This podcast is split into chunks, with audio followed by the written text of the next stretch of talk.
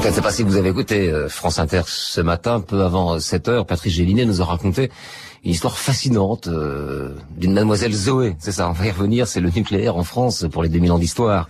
Aujourd'hui, Patrice. Effectivement, Zoé, c'était un épisode de cette histoire dont nous allons parler, Fabrice, de Marie Curie au projet ITER, l'énergie nucléaire en France. Brisant ou construisant des atomes sauront réaliser des réactions en chaîne. On peut concevoir l'énorme énergie qui sera ainsi libérée. Frédéric Joliot en 1934.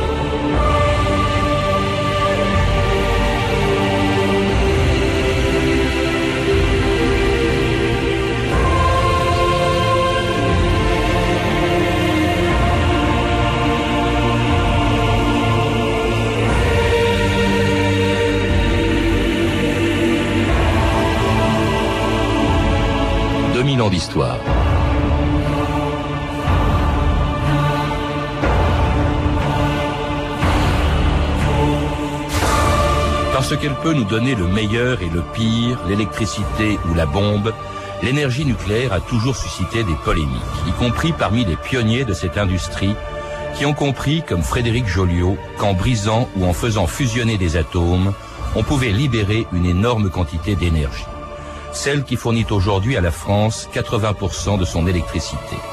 C'est l'aboutissement d'une histoire commencée au 19e siècle, quand en 1896, Henri Becquerel démontrait la radioactivité de l'uranium et quand deux ans plus tard, Pierre et Marie Curie découvraient les propriétés étranges d'un métal encore inconnu, le radium. Il y a eu réaction. 500. L'aiguille est au maximum, Marie. C'est du radium pur. Il émet même de la lumière. La lumière du futur, Marie. La lumière du futur. J'ai presque envie de pleurer. Parce que tu entrevois tout le bien que les hommes pourront tirer de cette nouvelle énergie. Mais là, on a que quelques milligrammes et nous offrons un gramme pour qu'on puisse le voir. Eh bien, on n'a plus qu'à piler, dissoudre, filtrer, précipiter, recueillir, cristalliser et électrolyser mille fois de suite. Alors, on s'y remet tout de suite, pas de temps. Jean-Pierre Poirier, bonjour. Bonjour. Alors c'était Pierre et Marie Curie découvrant en 1898 les propriétés du radium. Euh, ils font évidemment partie de tous ces pionniers de l'industrie nucléaire dont vous racontez l'histoire dans un livre passionnant, Marie Curie et les conquérants de l'atome, qui a été publié chez Pygmalion. Alors le nucléaire, euh, qui est très controversé euh, malgré tout, mais dont on connaît assez mal l'histoire, et, et d'abord on, on sait assez peu que c'est une histoire qui a commencé en France.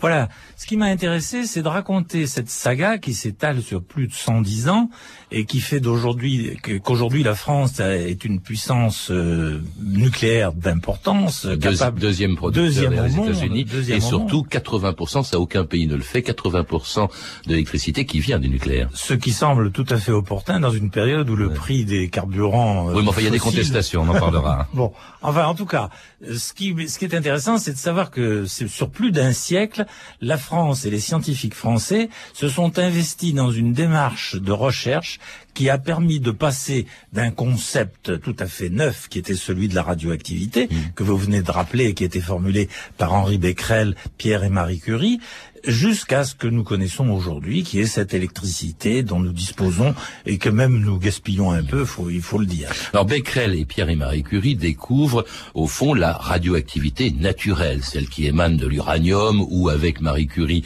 du radium. Euh, une étape très importante est franchie dans les années 30, euh, d'ailleurs par euh, tout simplement Joliot, euh, Frédéric Joliot, qui était le mari de la fille de Marie Curie et de, Pierre et Marie Curie, hein, Irène. Donc c'était Irène et Frédéric Joliot-Curie, lui, il découvre la radioactivité euh, artificielle, c'est-à-dire celle provoquée par l'homme par une réaction qu'on appelle la réaction en chaîne. Euh, expliquez-nous de quoi il s'agit, Jean-Pierre Poirier. Voilà. Alors, le, la réaction en chaîne est non seulement un phénomène physico-chimique, mais c'est aussi un phénomène génétique en quelque sorte, puisque, comme vous l'avez très bien souligné, entre Pierre et Marie Curie, les parents, Irène Curie, leur fille, et Joliot, son époux, il y a une, une, synergie familiale extraordinaire et qui est pas liée uniquement à la génétique, mais certainement à un élément culturel et à l'habitude de travailler ensemble dans cette formidable outil de recherche qui a été l'Institut du radium créé par Marie Curie avec l'argent reçu pour son, ses deux prix Nobel en 1903 et 1911. Donc, aux alentours de, à partir de 1934, Frédéric Joliot, qui est un génie, et Irène Curie, qui a le talent et l'intelligence de sa mère, s'associe pour faire des recherches plus poussées sur les possibilités de provoquer euh, de façon artificielle ce phénomène de, de, de, de fission euh, du noyau atomique, et c'est ainsi qu'ils mettent en évidence euh, ce que vous venez de mmh. définir comme la radioactivité artificielle. Et c'est de ce concept-là que naît grâce à Joliot, et Joliot tout seul, l'idée que chaque fission d'un d'un noyau atomique d'uranium va non seulement libérer deux fragments, plus de l'énergie, et probablement des neutrons surnuméraires. Et ce sont ces neutrons secondaires qui, à leur tour, vont déclencher la fission d'autres noyaux et c'est ainsi que se démarre cette fameuse réaction en chaîne. Et une réaction en chaîne qui peut donner deux choses, et c'est en cela, et c'est pour cela sans doute que on craint le nucléaire, même civil, c'est que ça peut aussi donner des bombes. C'est-à-dire que avec cette réaction en chaîne, si elle n'est pas ralentie, elle est explosive, ce sera la bombe A, et avec euh, alors qu'elle peut aussi, si elle est ralentie par ce qu'on appelle un modérateur, elle peut donner de la chaleur et de l'électricité. En effet. Alors ce qui, ce qui s'est passé, c'est qu'il y a une coïncidence euh, troublante entre le moment où Joliot a mis en évidence ce phénomène de la réaction en chaîne en 1939 et le déclenchement de la Seconde Guerre mondiale. Les scientifiques, eux, souhaitaient avant tout développer le côté énergétique de l'affaire et n'envisageaient absolument pas la bombe.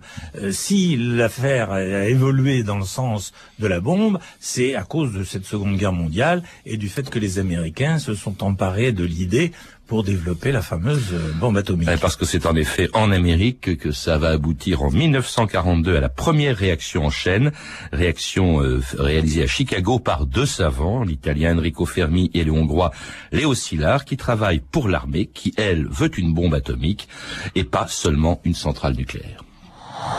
Messieurs, nous sommes en présence d'une réaction en chaîne continue et contrôlée. Non Nous venons d'entrer dans l'ère nucléaire. Pensez à tout ce que l'on pourrait tirer de cette merveille. De la lumière, de la chaleur, de quoi voyager et soigner des malades. L'intérieur de cette pile va connaître les feux les plus puissants de la création, comme la naissance d'une étoile. Vous vous rendez compte, général? Vos rêves ne m'intéressent pas du tout. Ce que je voudrais vraiment, vraiment, mais par-dessus c'est que vous nous fournissiez quelques kilos de plutonium. Vous les aurez. Vous réalisez que les Allemands envoient des fusées sur l'Angleterre Qui vous dit qu'ils n'émettront pas autre chose que de la poudre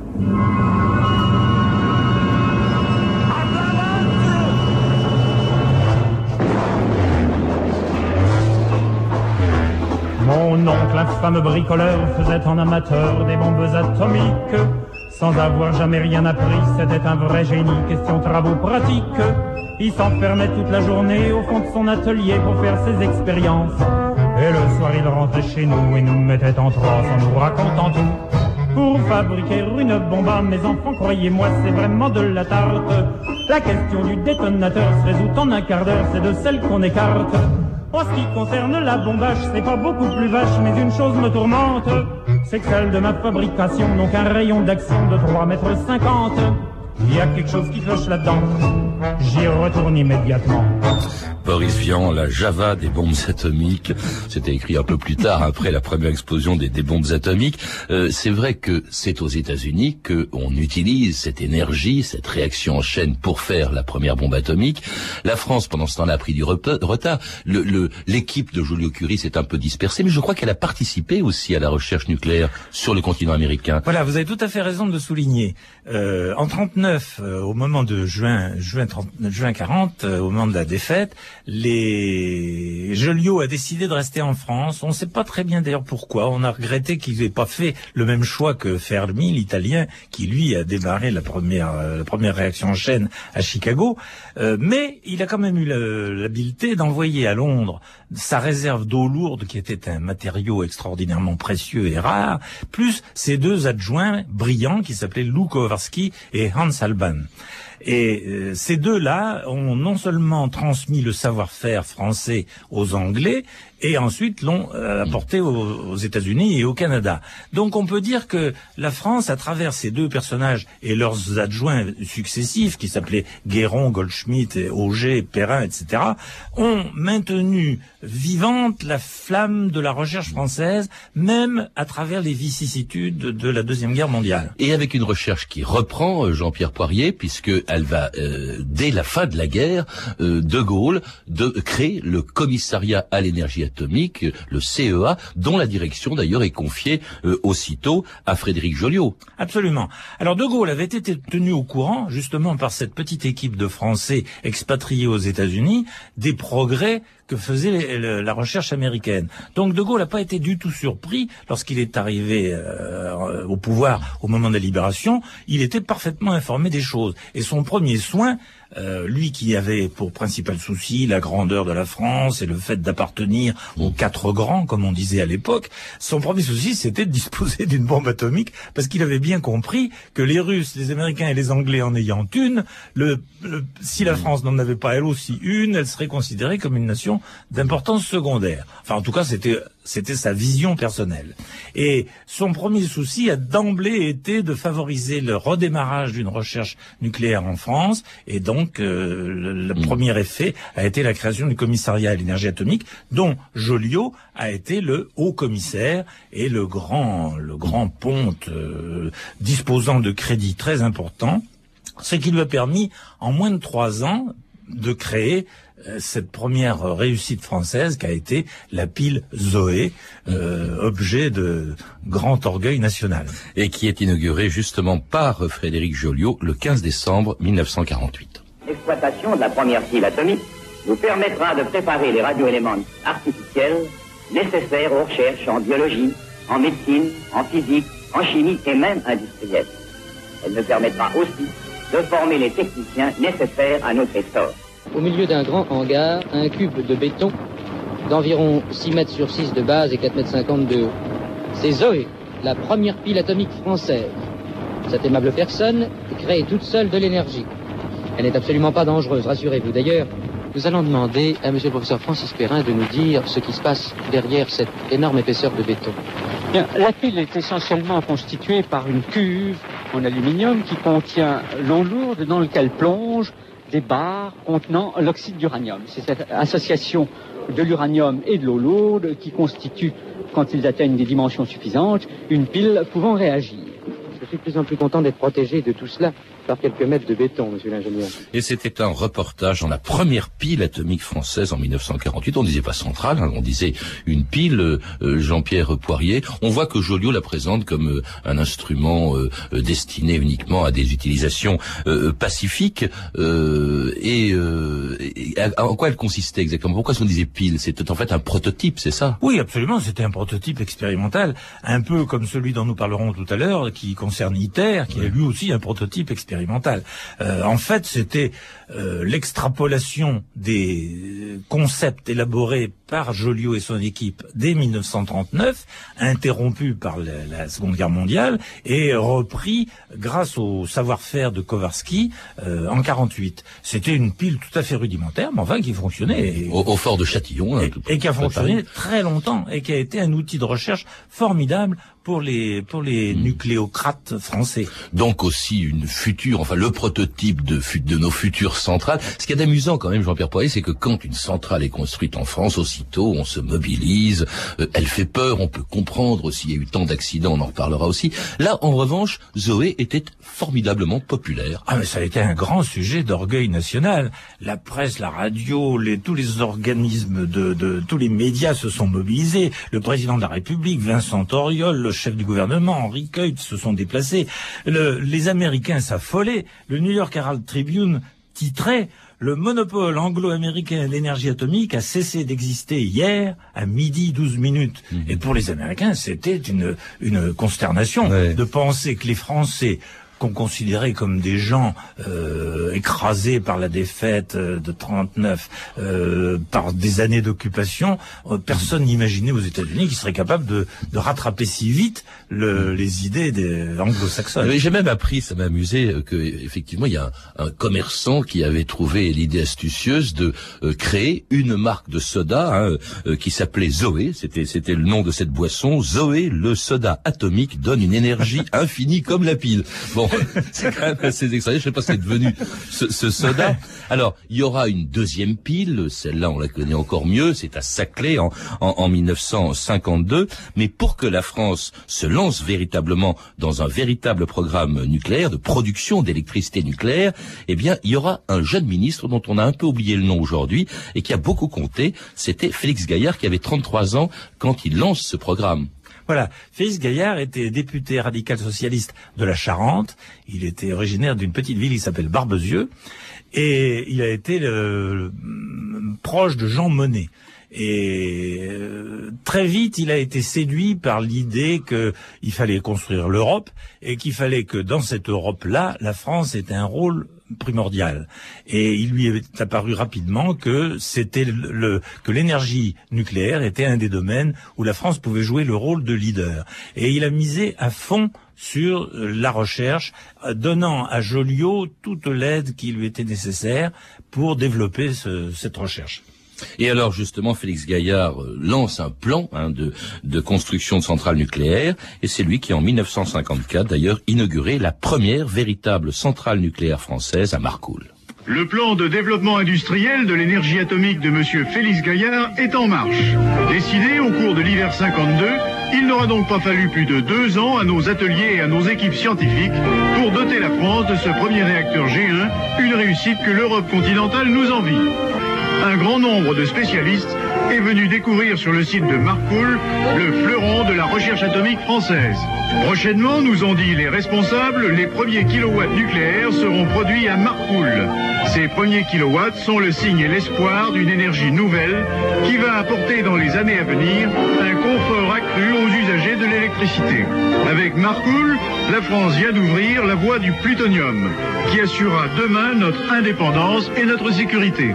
Alors après les piles, euh, Saclay, euh, Zoé, voilà la première véritable centrale nucléaire, Jean-Pierre Poirier, c'était Marcoule c'était Marcoule. Alors il faut savoir que le début des années 50 a été une période assez dramatique parce que les enjeux politiques euh, euh, sont intervenus dans ce débat qui était au départ purement scientifique et euh, les Américains d'une part supportaient très mal que les Français progressent trop vite, craignaient que les, leurs secrets atomiques et ceux des Français ne parviennent au, à la connaissance des Russes et en fait en 1950 Georges Bidault, Premier ministre, a été obligé sous la la pression des Américains de euh, licencier mmh. Joliot de son rôle de haut commissaire à l'énergie atomique. Alors, il s'est à ce moment-là. Oui, parce qu'il était membre du Parti communiste. Voilà, parce qu'il était membre du Parti communiste et que, oh, il faut bien dire aussi, il avait tendance à prendre des positions publiques extrêmement en pointe euh, qui facilitaient pas la qui facilitaient pas la relation avec le pouvoir. Donc euh, le départ de Joliot a quand même été un peu une catastrophe parce que ça ça a énormément ralenti les progrès. Et, euh, et en fait, c'est l'arrivée de De Gaulle au pouvoir en 58 hmm. qui, lui, avait son idée derrière la tête, c'était de disposer d'une bombe, euh, qui a donc dit, écoutez, démarrez-moi rapidement une filière qui soit nationale et qui produisent comme déchet du plutonium. Parce que moi, le plutonium, ça m'intéresse. C'est pour les bombes, ça. Ça va me servir à faire une bombe. Alors, euh, euh, vous venez d'employer un mot, Jean-Pierre Poirier, qui est important. On ne connaissait pas, on ne connaît pas tellement le fonctionnement euh, d'une centrale nucléaire. Vous avez employé le mot filière. Alors, il faut bien comprendre que des centrales, il y en a il y en a des différentes. Elles fonctionnent selon des procédés différents, ce qu'on appelle des filières.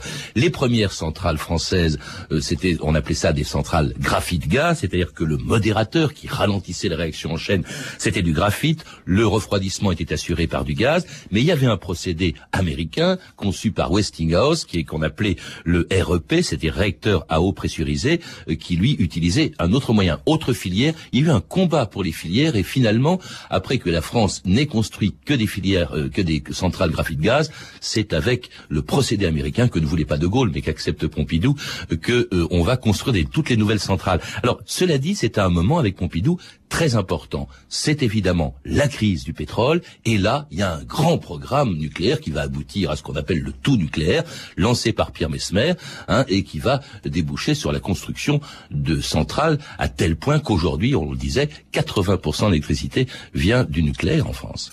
Voilà. Alors vous avez tout à fait raison. Pour revenir d'un mot sur cette guerre des filières, il faut dire la vérité. C'est une guerre beaucoup plus politique que scientifique ou technique, euh, puisque au fond le débat consistait à savoir si on allait prendre comme modérateur de la vitesse des électrons, ce qui permettait de modérer la rapidité de la réaction, si on allait prendre de l'eau lourde, euh, un gaz ou euh, du graphite. Bon, la filière première choisie par les Français, qui était la filière graphite-gaz, vous l'avez rappelé, avait l'avantage d'être facile à réaliser, car nous ne savions pas fabriquer de l'eau lourde à l'époque, qui était un, travail extraordinairement difficile et coûteux, et donc on s'était rabattu sur le graphite. L'inconvénient aux yeux de certains de cette filière était qu'elle produisait comme déchet du plutonium, mais ça convenait assez bien à De Gaulle qui voulait sa bombe.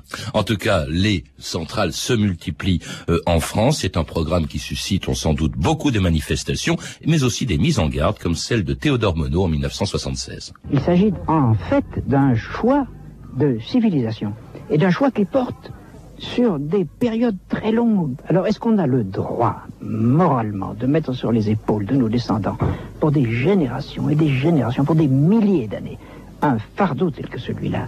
Et alors elle se rattache à ce que j'appelle une, hérésie intellectuelle non, non moins majeure, c'est le fait que dorénavant, dans notre civilisation mécanique et technocratique, on en arrive à faire les choses non pas tellement parce qu'on les a longuement euh, étudiées, réfléchies, méditées, qu'on a jugé à la fin de cette réflexion qu'elles étaient bonnes pour l'avenir de l'homme. Non, on en arrive à faire les choses parce qu'on peut matériellement les faire. Bonsoir. Le rassemblement antinucléaire de Crémalville, un mort, un manifestant, deux autres jeunes gens mutilés, une centaine de blessés plus légers, c'est à Faverges que les heures ont été les plus dures.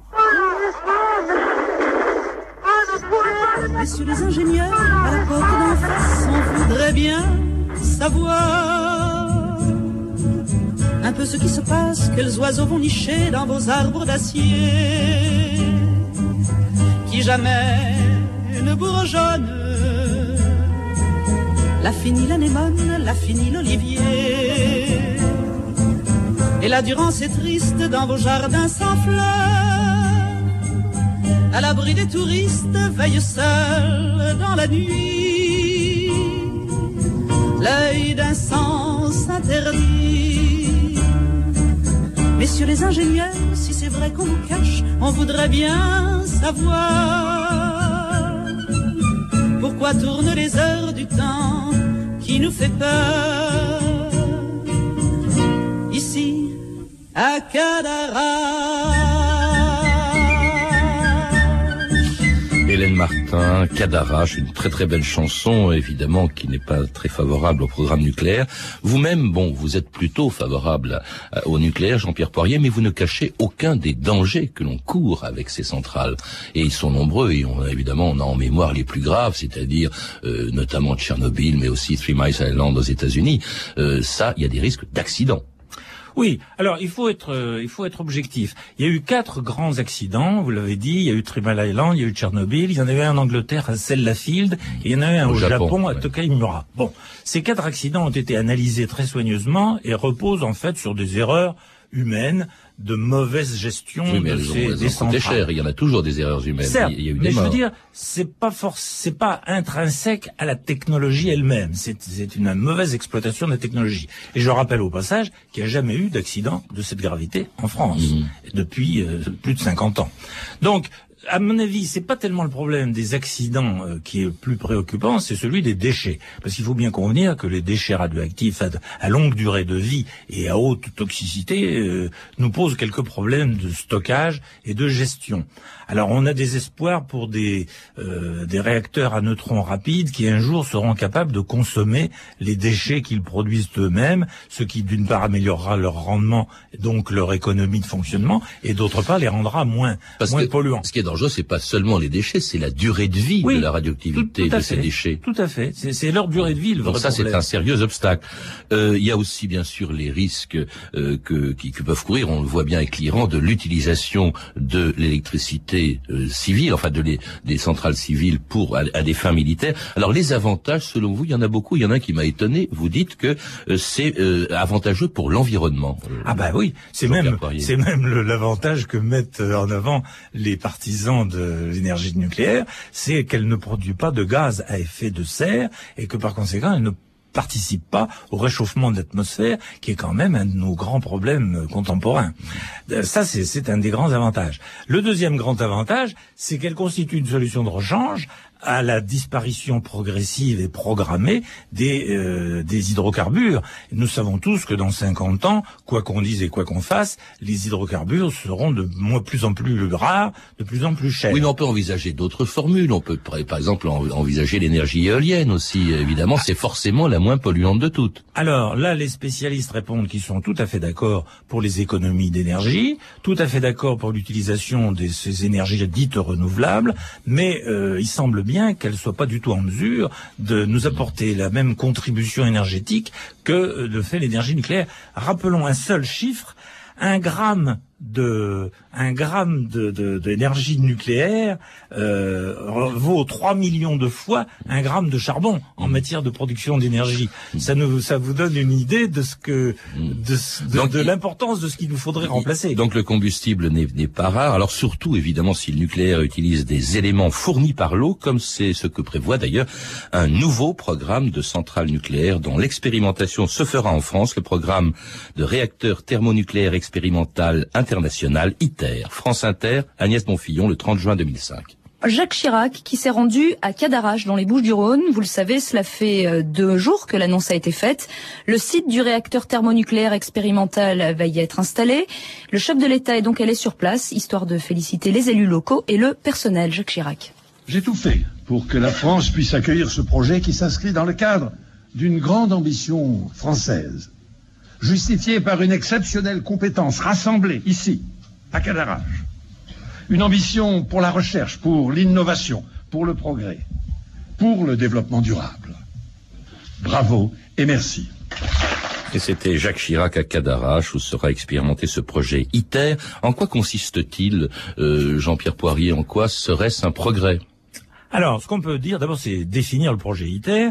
Euh, c'est une très grande ambition puisqu'il s'agit de reproduire sur Terre une réaction productrice d'énergie qui se produit à chaque seconde dans le Soleil. Oui, et dans les bombages aussi, hein, dans les bombes à hydrogène, c'est la fusion, ça. Euh, revenons au principe à chaque seconde, 700 millions de tonnes d'hydrogène se transforment en 700 millions de tonnes d'hélium dans le Soleil. Et l'idée des scientifiques est de reproduire ce processus sur Terre en utilisant du deutérium et du tritium, qui sont des, des isotopes de l'hydrogène, dont la production est relativement facile, puisque le deutérium est obtenu à partir de l'eau de mer, et le tritium serait obtenu à partir de neutrons surnuméraires produit par ITER lui-même. Et en travaillant. C'est un peu compliqué. Mais bref, bref, c'est au fond l'eau de mer la source d'énergie en quelque sorte. Voilà. Bon, c'est en ça qu'on considère ça comme progrès. C'est extrêmement difficile à réaliser. Est-ce qu'on peut dire, parce qu'il y a d'autres projets aussi, on n'a pas le temps de s'y étaler, que c'est l'avenir et surtout parce que ce serait peut-être plus avantageux. Est-ce qu'on peut se passer du nucléaire selon vous, Jean-Pierre Poirier?